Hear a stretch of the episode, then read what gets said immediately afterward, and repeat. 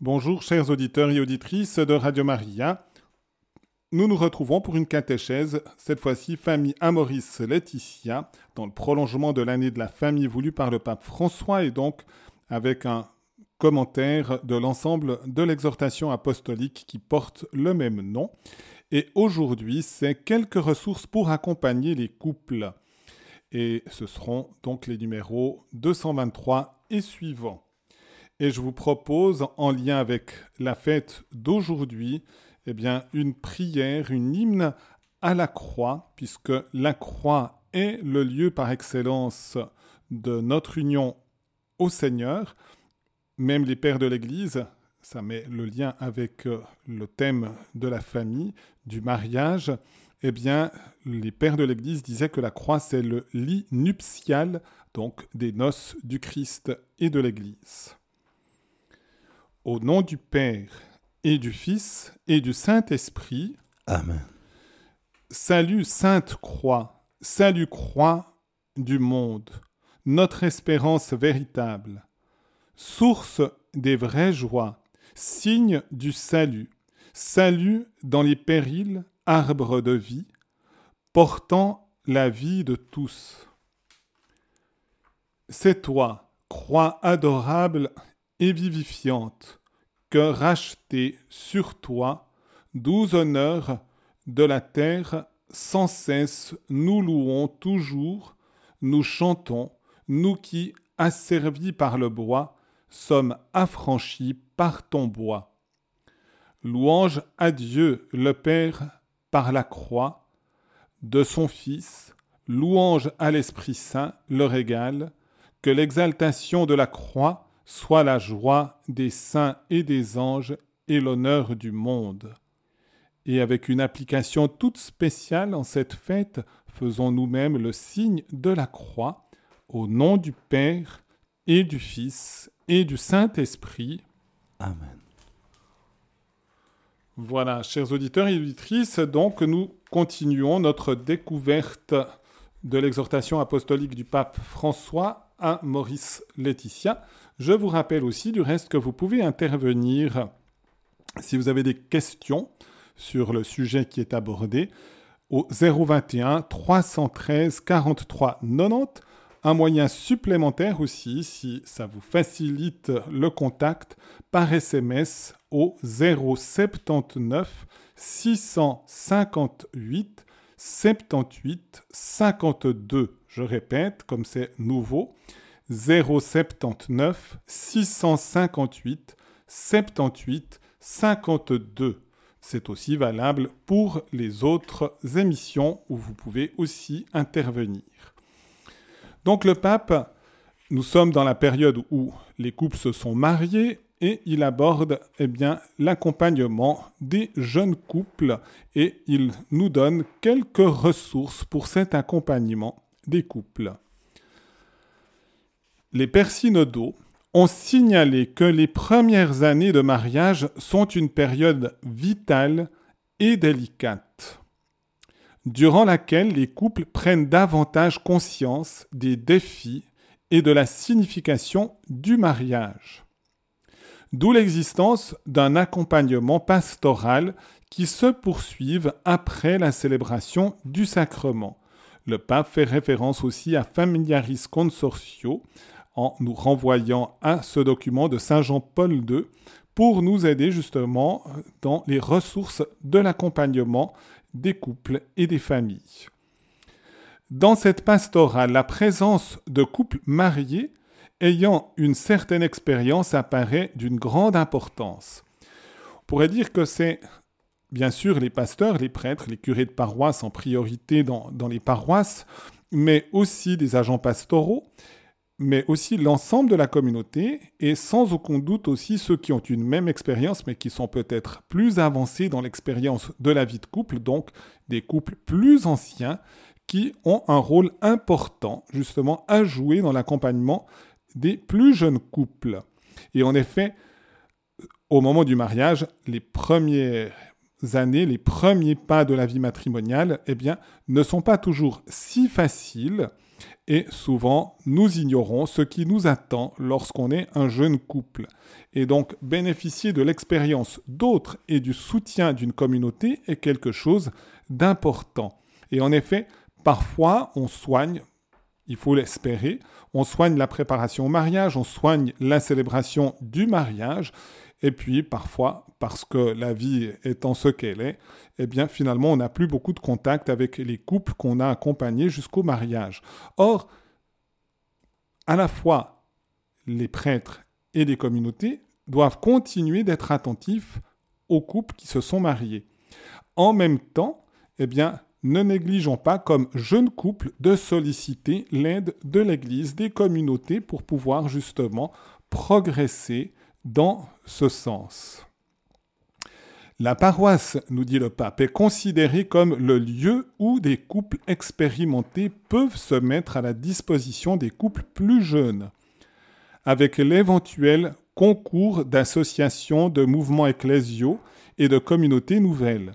Il faut encourager les époux à s'ouvrir à une attitude fondamentale d'accueil du grand don que représentent les enfants. Ici, le pape justement dit bien dans les premières années, il y a entre autres, comme élément du reste très important, l'accueil de la vie, l'importance de l'accueil des enfants, et en leur transmettant aussi les vérités de la foi et une vie d'union avec le Seigneur Jésus qui va développer finalement la joie de leur cœur unis au Seigneur. Et donc, c'est important que nous aidions les couples sur ce chemin. Il faut souligner l'importance de la spiritualité familiale, de la prière et de la participation à l'Eucharistie dominicale, en encourageant les couples à se réunir régulièrement pour favoriser la croissance de la vie spirituelle et la solidarité au niveau des exigences concrètes de la vie. Liturgie, pratique dévotionnelle et Eucharistie célébrée pour les familles surtout pour l'anniversaire du mariage, ont été mentionnés comme étant vitales pour favoriser l'évangélisation à travers la famille. Donc c'est vrai qu'à l'heure actuelle, on a fait souvent des messes des familles en lien avec la catéchèse, des opportunités aussi de lien. Je me souviens d'avoir aussi fait dans certaines périodes ce qu'on appelait des messes poussettes, c'est-à-dire avec des familles qui avaient des enfants en tout bas âge, encore des bébés, pour libérer parfois de certaines inquiétudes, parce que lorsque les enfants crient, on a des fois de la peine à rester dans l'église, où on se dit si on est regardé de travers, on ne reviendra plus. Eh bien non, persévérer. Je pense que dans ces circonstances, un couple qui a un petit enfant et que tout d'un coup l'enfant vraiment fait une concurrence déloyale au célébrant ou au lecteur ou pendant la prédication, il ne s'agit surtout pas d'être inquiet, par exemple, de faire un mouvement, de sortir de l'église un petit moment, de calmer l'enfant avant de revenir. Je vous conseille aussi du reste de ne pas vous mettre tout au fond de l'église, même si c'est plus rapide pour sortir quand on a un souci. Mais si vous êtes tout au fond de l'église, l'enfant, lui, ne verra rien. Et donc, l'enfant trouvera le temps beaucoup trop long si effectivement il est derrière des grandes personnes et qu'il ne voit rien du tout, et que les personnes jouent le rôle des grandes colonnes des cathédrales sans qu'il ne voit strictement rien. Donc venez plutôt en avant, tout en essayant peut-être de ménager des sorties si vous savez que votre enfant ne tient qu'un certain temps. Pour vous libérer, il semble que quand j'étais petit, j'étais plutôt turbulent aussi à la messe du reste une maîtresse regardait un peu de travers parce que je bougeais un peu trop, ça n'a pas empêché le Seigneur de porter quelques fruits par la suite.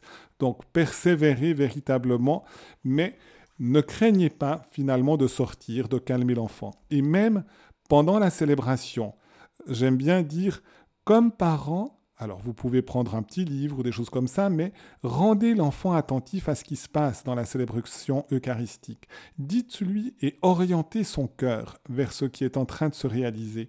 Orientez son cœur justement vers le mystère de Jésus qu'il découvrira aussi par les intonations de votre voix, par l'amour que vous allez manifester en parlant de Jésus dans la célébration eucharistique. Et en rendant attentif, eh bien, l'enfant aussi est plus concentré et il aura moins la tentation eh bien, de, crier ou, de perturber la célébration par justement ses agissements. C'est aussi un apprentissage pour tenir dans le silence de la prière dans l'Eucharistie, par exemple, eh bien, si on prie en famille, eh bien, c'est important. Si on prie en rassemblant plusieurs couples avec un bon nombre d'enfants, eh bien, c'est aussi un apprentissage très concret, simple, mais efficace pour tourner l'enfant vers le mystère de Dieu et l'aider justement à progresser dans sa vie spirituelle. Et donc, soyez attentifs, c'est une préoccupation de l'Église, puisque les pères synodaux, avec le pape, avaient cette préoccupation d'aider véritablement les familles à vivre de la vie divine, spécialement dans le cadre liturgique et aussi dans la prière en famille. Le pape poursuit, ce parcours est une question de temps. L'amour a besoin de temps disponible et gratuit qui fait passer d'autres choses au second plan. Il faut du temps pour dialoguer, pour s'embrasser sans hâte, pour partager des projets, pour s'écouter, pour se regarder, pour se valoriser, pour renforcer la relation. Parfois, le problème, c'est le rythme frénétique de la société, où les horaires s'imposent qu'imposent les engagements du travail. D'autres fois, le problème est que le temps passé ensemble n'est pas de qualité. Nous partageons uniquement un espace physique, mais sans nous prêter attention mutuellement. Les agents pastoraux et les groupes matrimoniaux devraient aider les jeunes couples ou ceux qui sont fragiles à apprendre à se rencontrer en ces moments à s'arrêter l'un en face de l'autre, voire à partager des moments de silence qui les obligent à expérimenter la présence du conjoint. Voyez, ici le pape nous dit quelque chose de très important. Parfois, j'utilise exprès une, expression familière, mais les conjoints se crèvent pour servir l'autre, soit à travers le travail, parfois aussi, bien dans, les tâches quotidiennes du ménage, par exemple, mais ils ne prennent plus le temps simplement de s'arrêter pour être en présence l'un de l'autre. Or, quand on aime, on ne cherche aucune utilité supplémentaire. Et c'est pourquoi ces moments privilégiés, on pourrait dire d'intimité, simplement d'être attentif à l'autre, sans rechercher quoi que ce soit, même à rendre service. Il ne s'agit pas d'exclure tout service, mais simplement pour exprimer son amour de l'autre, c'est capital, parce que c'est ça qui va nourrir l'amour. Quand l'amour est visé exclusivement pour lui-même, eh bien l'amour grandit aussi plus vite et il fortifie l'unité du couple. Et c'est vrai qu'à l'heure actuelle, avec parfois une course frénétique à un tas d'activités, nous risquons de passer à côté de l'essentiel. Et si l'essentiel manque, eh il y a souvent des fuites et des fuites finalement qui, qui peuvent être euh, délétères, qui peuvent vraiment provoquer la dissolution aussi de la vie de couple et être un véritable danger. Et parfois, justement, quand on n'a plus la joie et le plaisir d'être simplement ensemble, eh bien, on cherche des dérivatifs. Et parfois, c'est des connexions Internet avec aussi parfois des choses positives, mais aussi parfois des choses négatives. Les couples qui ont une bonne expérience dans ce domaine peuvent faire part des moyens pratiques qui leur ont été utiles. La programmation des moments pour être ensemble gratuitement, les temps de détente avec les enfants, les diverses manières de célébrer des choses importantes, les espaces de spiritualité partagés. Mais ils peuvent également faire part des moyens qui aident à donner un contenu et un sens à ces moments, pour apprendre à mieux communiquer entre eux. Cela est d'une importance capitale lorsque la nouveauté des fiançailles s'est estompée, car quand on ne sait pas, quand on ne sait que faire des moments à partager, l'un ou l'autre des conjoints finira par se réfugier dans la technologie, inventera d'autres engagements, cherchera d'autres bras, ou s'échappera d'une intimité gênante. Donc évitez d'arriver justement dans ces situations. Et ici, eh bien, de nouveau, prendre aussi des temps de détente. La détente, qui manque souvent dans notre société, est importante. Et en effet, d'abord pour récupérer, parce que nous sommes souvent sous tension, et cela m'arrive assez fréquemment, je vous dirais sans trahir de secret de confession, que quand un, papa, une maman ou un conjoint justement se confesse d'être toujours dans la tension, dans le stress, eh bien il m'arrive pour libérer justement le, le, scrupule de leur donner comme pénitence en disant eh bien tous les jours pendant la semaine qui va suivre, vous prendrez 10 minutes de détente avec vos enfants, avec votre conjoint comme je sais que s'ils connaissent que normalement la, la, pénitence doit être exécutée, je sais qu'ils le feront.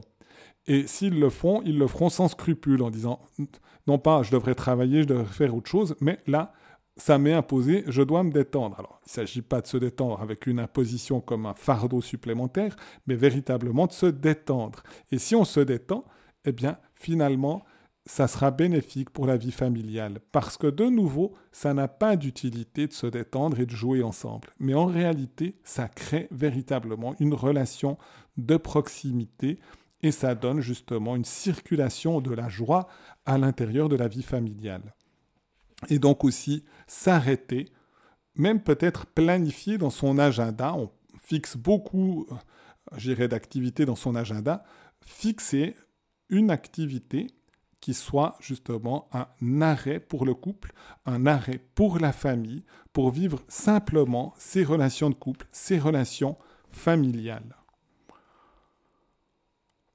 Il faut aussi inciter les jeunes couples à créer leur propre routine qui offre une saine sensation de stabilité et de protection et qui se construit par une série de rites quotidiens partagés. Ici, ça semble paradoxal. La routine, c'est vrai que voilà, on a des mécanismes, on se brosse les dents toujours dans le même sens, on, va prendre son petit déjeuner à telle heure, il y a des, des rythmes dans la vie, c'est les rythmes, et la routine a son importance pour libérer aussi l'esprit. Mais la routine, justement, peut devenir aussi pesante si elle, elle devient justement un fardeau, mais en même temps, et qu'elle n'a plus justement, il n'y a plus de sel dans ce que nous vivons, mais autrement, elle peut être aussi la source d'une stabilité, nous dit le pape, et donc un climat de protection familiale. Si tout changeait continuellement dans notre euh, rythme de vie, si tous les jours on devrait changer de travail, si tous les jours on doit changer d'horaire pour son travail, par exemple, si tous les jours on mange à des autres horaires, eh bien, finalement, tout, tout se déstabilise. Et nous ne sommes pas faits pour quelque chose d'instable continuellement. C'est bon, nous dit encore le pape, de se donner toujours un baiser le matin, se bénir toutes les nuits, attendre l'autre et le recevoir lorsqu'il arrive, faire des sorties ensemble, partager les tâches domestiques. Mais en même temps, il est bon d'interrompre la routine par la fête, de ne pas perdre la capacité de célébrer en famille, de se réjouir et de fêter les belles expériences. Ils ont besoin de se faire réciproquement des surprises par les dons de Dieu et d'alimenter ensemble la joie de vivre. Lorsqu'on sait célébrer, cette capacité renouvelle l'énergie de l'amour, le libère de la monotonie et remplit la routine quotidienne de couleurs ainsi que d'espérance.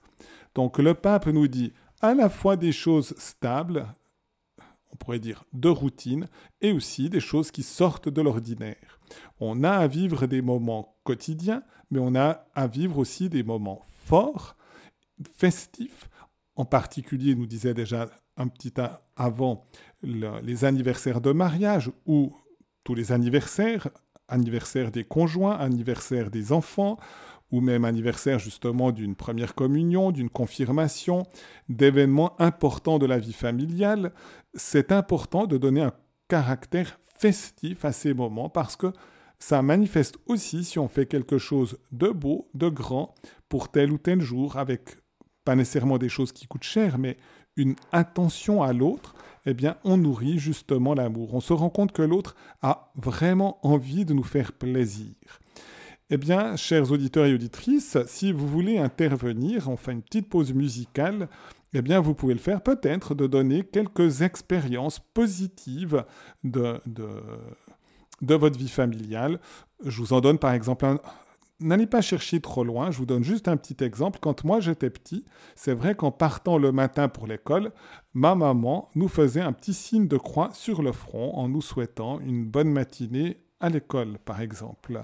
Ou le soir, on avait l'habitude d'être rassemblés pour un petit moment de prière et papa venait pour dire le credo, qui montrait que le père disait finalement euh, la stabilité de l'acte de foi. Donc, il n'y a pas besoin de chercher des choses extraordinaires, mais parfois on peut se donner des idées sur la manière dont on essaye de vivre en famille, eh bien ces réalités qui nous tournent vers le Seigneur et qui renforcent l'amour à l'intérieur de toute la famille. Donc si vous voulez appeler au 021 313 43 90 ou le SMS 079 658 78 52.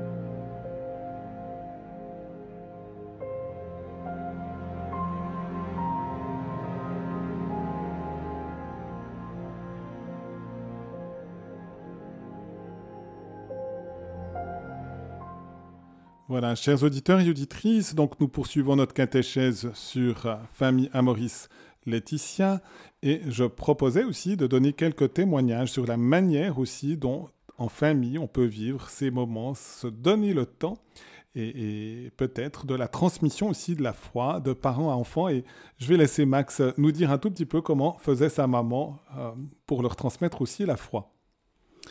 Alors nous, c'était euh, plutôt le, matin en se réveillant, aussi un signe de croix sur le front, et euh, le soir, euh, en nous couchant, euh, elle nous encourageait à prier, à faire un signe de croix et à prier. Voilà. D'accord. Donc vraiment, ne cherchons pas nécessairement des choses très difficiles. Ça peut être un témoignage tout simple qui peut nous encourager, nous aider. Moi, je vous dirais par exemple qu'à un moment donné, on avait fait pour le chapelet, pour dire des Je vous salue Marie. Alors j'essayais de voir combien j'arrivais à dire de Je vous salue Marie en une seule respiration. C'était probablement pas la meilleure des méthodes, mais euh, ça, donnait un côté, je dirais, un peu ludique, tout en disant des Je vous salue Marie. Et puis, c'était pas par mépris du Je vous salue Marie, mais on voyait voilà, trouver des, des petits trucs comme ça qui peut tout d'un coup nous aider à persévérer aussi dans la prière. Nous les pasteurs, nous dit le pape, nous devons encourager les familles à grandir dans la foi. À cet effet, il est bon d'encourager la confession fréquente, la direction spirituelle, l'insistance à des retraites. Toutefois, il ne faut pas cesser d'inviter à créer des espaces hebdomadaires de prière familiale, car la famille qui prie unie demeure unie. Je trouve que l'expression est bien trouvée, la famille qui prie unie demeure unie. Il y a besoin, il va nous le dire du reste, d'une prière personnelle. Je pense qu'il y a besoin d'une prière en couple. Il faut trouver ses chemins pour qu'on on reste avec simplicité, qu'on soit pas mal à l'aise. Ça pourrait être même simplement, on se tourne ensemble, ou on va dans une église, ou on a un petit oratoire dans son appartement ou sa maison, on se met simplement ensemble pour prier, même si on ne se dit rien, on n'échange pas, mais on, est dans cette attitude. Et donc, après aussi une prière familiale qui rassemble l'ensemble des membres de la famille, puisque s'unir par la prière, c'est aussi s'unir dans l'amour, puisque la prière est vraiment aussi un acte motivé par l'amour de Dieu et l'amour du prochain. Et le pape donc de, souligner l'importance pour libérer le cœur des tensions inévitables d'une vie familiale, de vivre même la confession fréquente. Et puis la direction spirituelle qui demande un éclairage sur notre vie personnelle, notre vie de couple, notre vie de famille, et finalement aussi même de se donner des temps prolongés d'une retraite. Parfois ce n'est pas si facile, ça peut être même un jour ou peut-être deux jours, et si on a la possibilité même de prendre une semaine ou quelques jours, eh bien ça peut être qu'un bénéfice parce que finalement notre cœur respire dans ces moments de silence, de retraite, où on se tourne vers le Seigneur. De même lorsque nous visitons les familles, nous devrions convoquer tous les membres de la famille à un moment donné pour prier les uns pour les autres et pour remettre la famille dans les mains du Seigneur.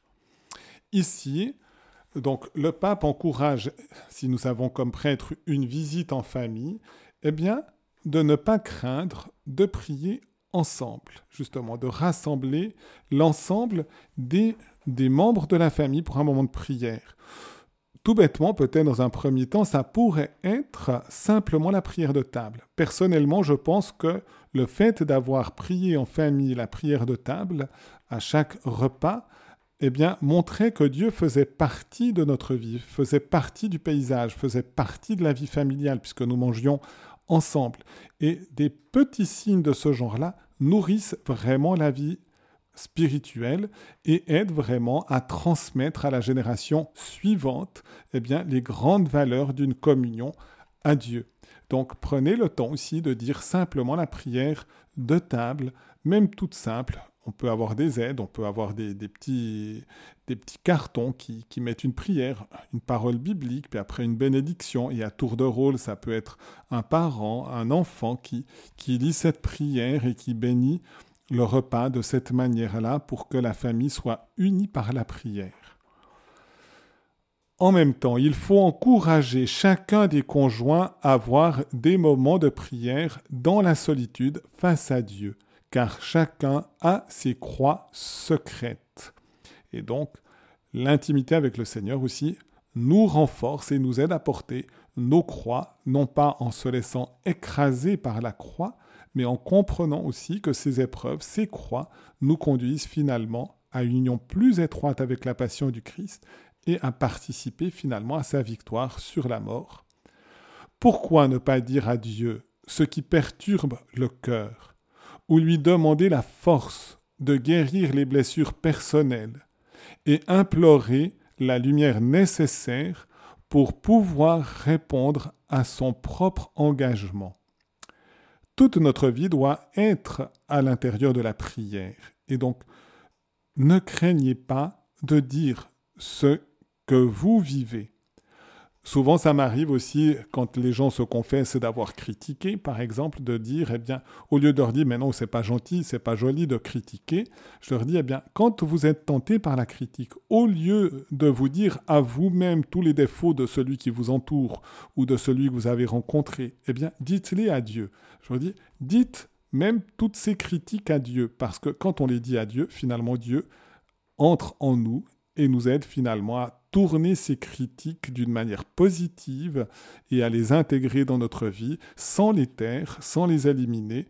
Elles peuvent être parfois de lourdes croix, mais si nous pouvons dire ces choses-là à Dieu, Dieu a un espace pour nous parler à l'intérieur de notre cœur. Et donc il a un espace aussi pour rétablir dans notre cœur la paix et aussi même la joie. Les pères synodaux ont aussi fait remarquer que la parole de Dieu est source de vie et de spiritualité pour la famille. Et donc, écouter la parole de Dieu en famille, la méditer, garder des temps de silence pour chacun pour pénétrer plus profondément dans la parole de Dieu, c'est aussi quelque chose d'essentiel.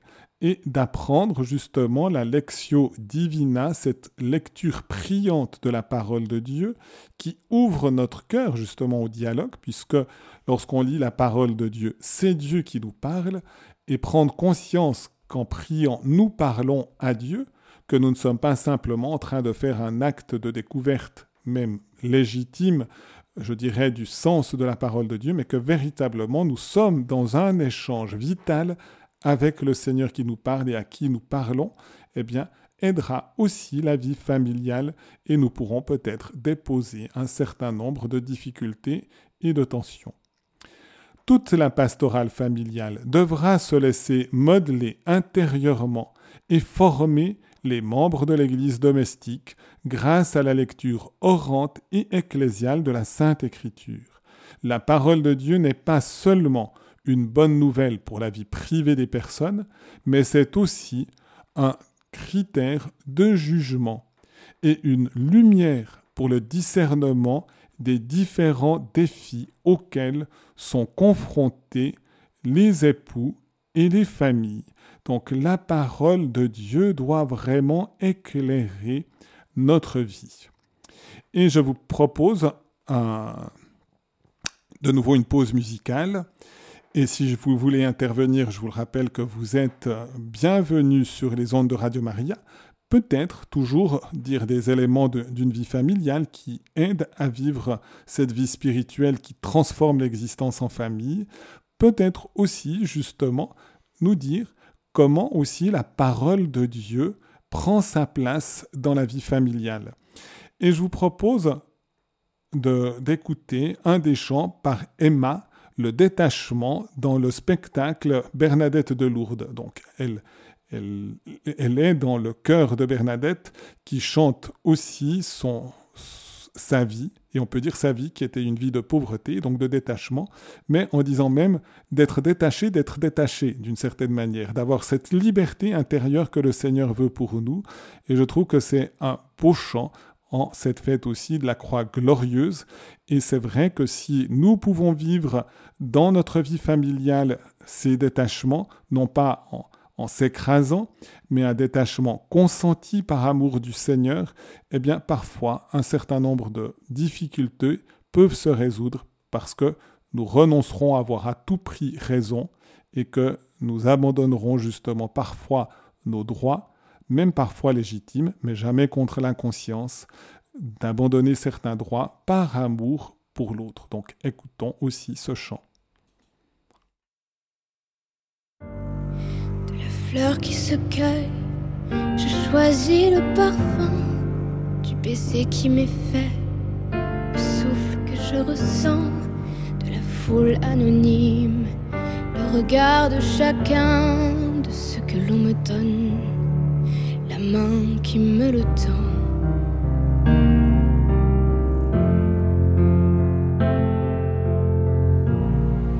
Il y a de vrais trésors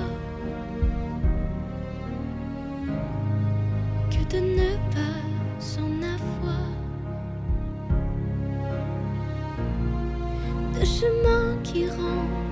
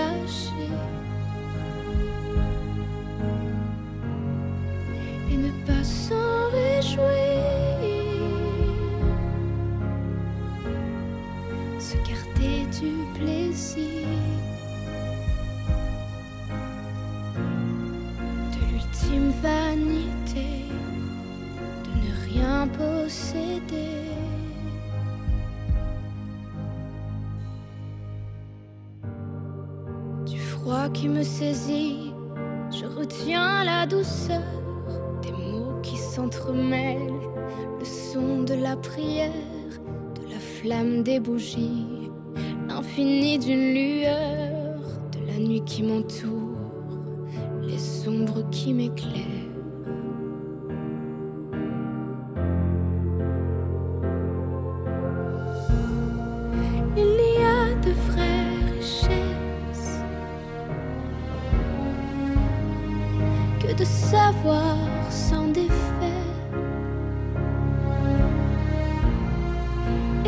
Plus belle faiblesse que de perdre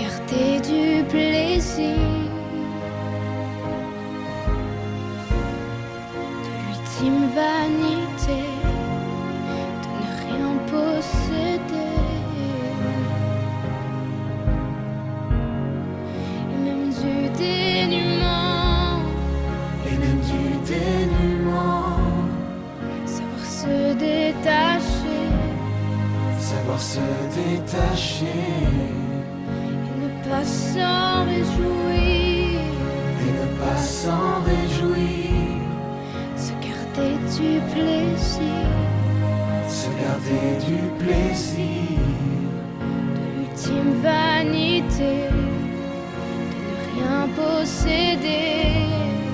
De ne rien posséder,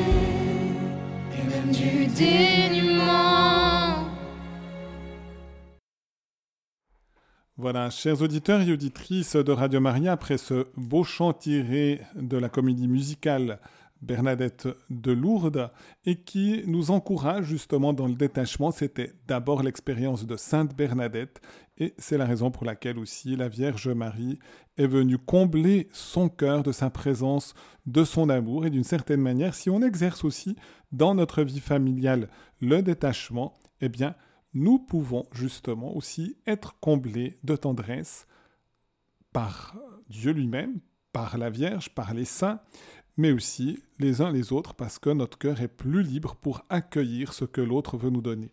Donc si tout d'un coup vous voulez aussi intervenir sur les ondes, vous pouvez au 021 313 43 90.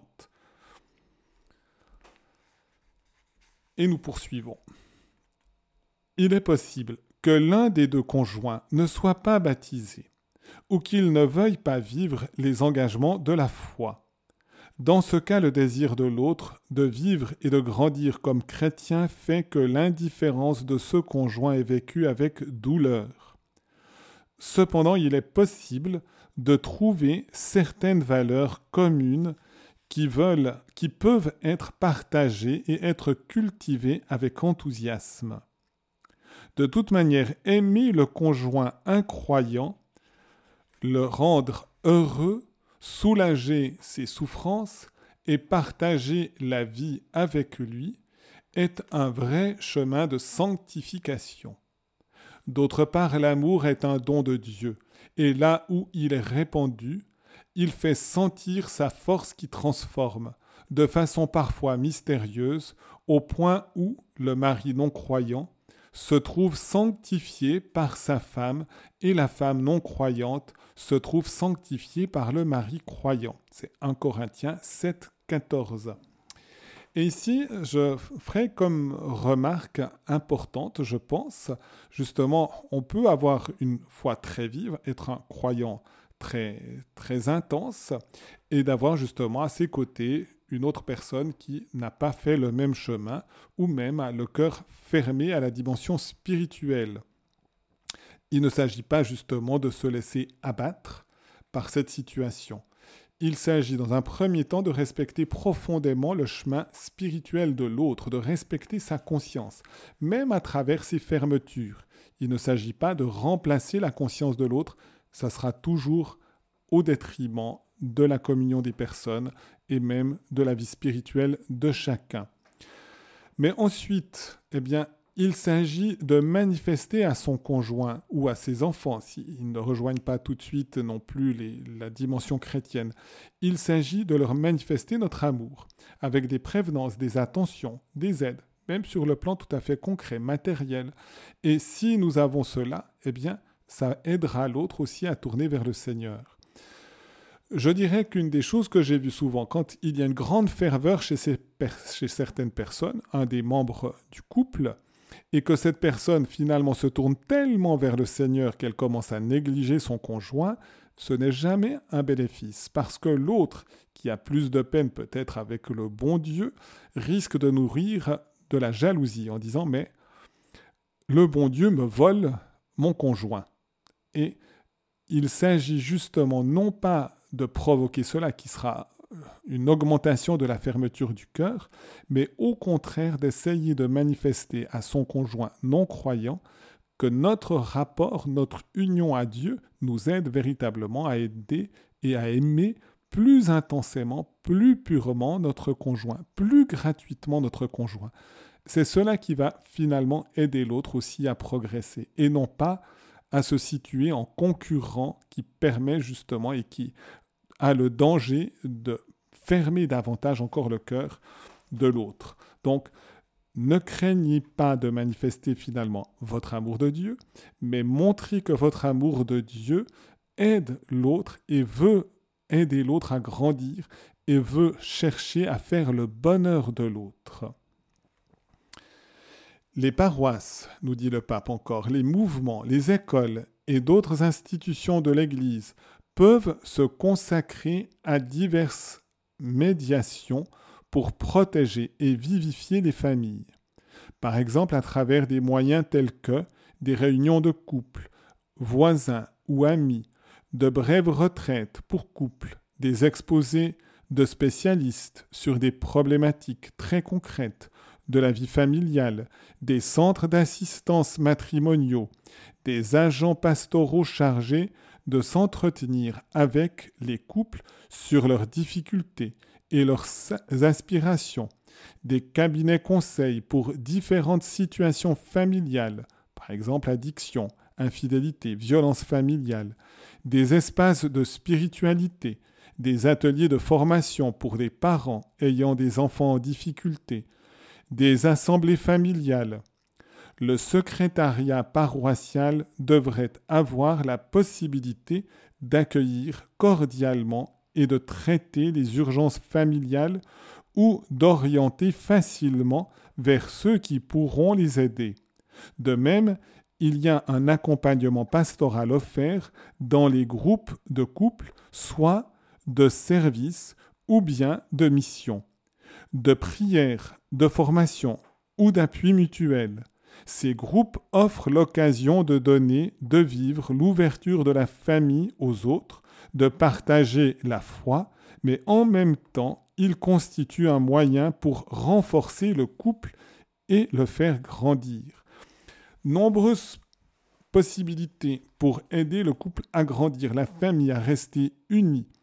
On n'y recourt pas suffisamment. Mais en même temps, dans les paroisses, eh bien, on devrait aussi susciter ces démarches, ces dimensions familiales qui aident les couples à se rencontrer, à s'appuyer mutuellement, à créer vraiment un climat mutuel de confiance dans la paroisse.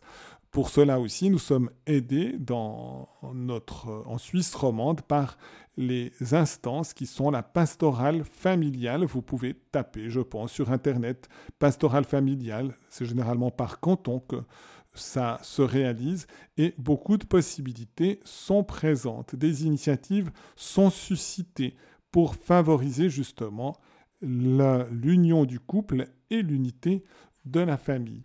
Et par conséquent, ne craignez pas non plus de regarder ce qu'il y a ou bien de vous renseigner pour pouvoir être aidé. Il y a aussi des mouvements qui soutiennent eh bien, la vie familiale et donc aussi de recourir parfois à ces mouvements pour permettre une aide supplémentaire pour la vie familiale. Certes, beaucoup de couples disparaissent de la communauté chrétienne après le mariage. Mais bien des fois, nous perdons certaines occasions où ils réapparaissent, où nous pourrions leur proposer de nouveau, de manière attractive, l'idéal du mariage chrétien et les rapprocher des espaces d'accompagnement. Je me réfère par exemple au baptême d'un enfant, à la première communion, ou bien lorsqu'il participe aux funérailles, ou au mariage d'un parent ou d'un ami. Presque tous les couples réapparaissent à ces occasions, dont on pourrait tirer meilleur profit. C'est vrai que parfois on accompagne les couples jusqu'à leur mariage, puis après on risque de les oublier, aussi comme pasteur ou comme agent pastoral, ou simplement comme ceux qui sont bien enracinés dans la vie paroissiale, communautaire, et parfois d'être attentif justement à ces événements comme le pape le décrit un baptême, une première communion, un mariage, des funérailles, et d'être attentif, de dire Ah, je suis heureux de vous retrouver. Et puis peut-être de les aider justement à garder ce lien, et puis de, susciter même ces liens d'une manière supplémentaire. C'est quelque chose qui fait partie vraiment de la vie familiale. Un autre parcours de rapprochement est la bénédiction des familles, ou bien la visite d'une statue de la Vierge, qui offre l'occasion d'avoir un dialogue pastoral sur la situation de la famille.